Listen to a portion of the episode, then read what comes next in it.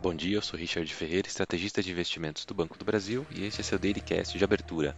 Hoje é segunda-feira, 26 de fevereiro de 2024 e a semana começa com os mercados na expectativa pela divulgação de novos indicadores de inflação e também de atividade econômica nas principais economias. Nos Estados Unidos, a gente tem uma agenda repleta de indicadores para essa semana. O destaque fica por conta da segunda leitura prévia do PIB e também do PCI, que é o índice de inflação ao consumidor preferido do Fed. Esses dois indicadores referentes ao quarto trimestre de 2023. Para hoje, o mercado olha para as estatísticas de vendas de casas novas e também para o índice de atividade manufatureira do Fed de Dallas. No mercado financeiro, os futuros das bolsas operam em viés de baixa hoje pela manhã. Dow Jones cai 0,1%, enquanto S&P e Nasdaq operam na estabilidade.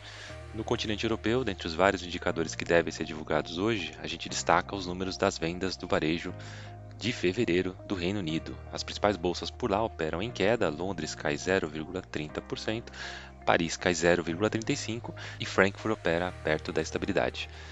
Na Ásia, o Japão divulga hoje os números da inflação ao consumidor e a agenda da semana ainda traz alguns números importantes de atividade econômica, como vendas no varejo e também produção industrial. Na China, a expectativa fica por conta da divulgação das leituras finais dos PMIs de fevereiro. Nesse cenário, as principais bolsas por lá acabaram encerrando a sessão de hoje com desempenhos mistos.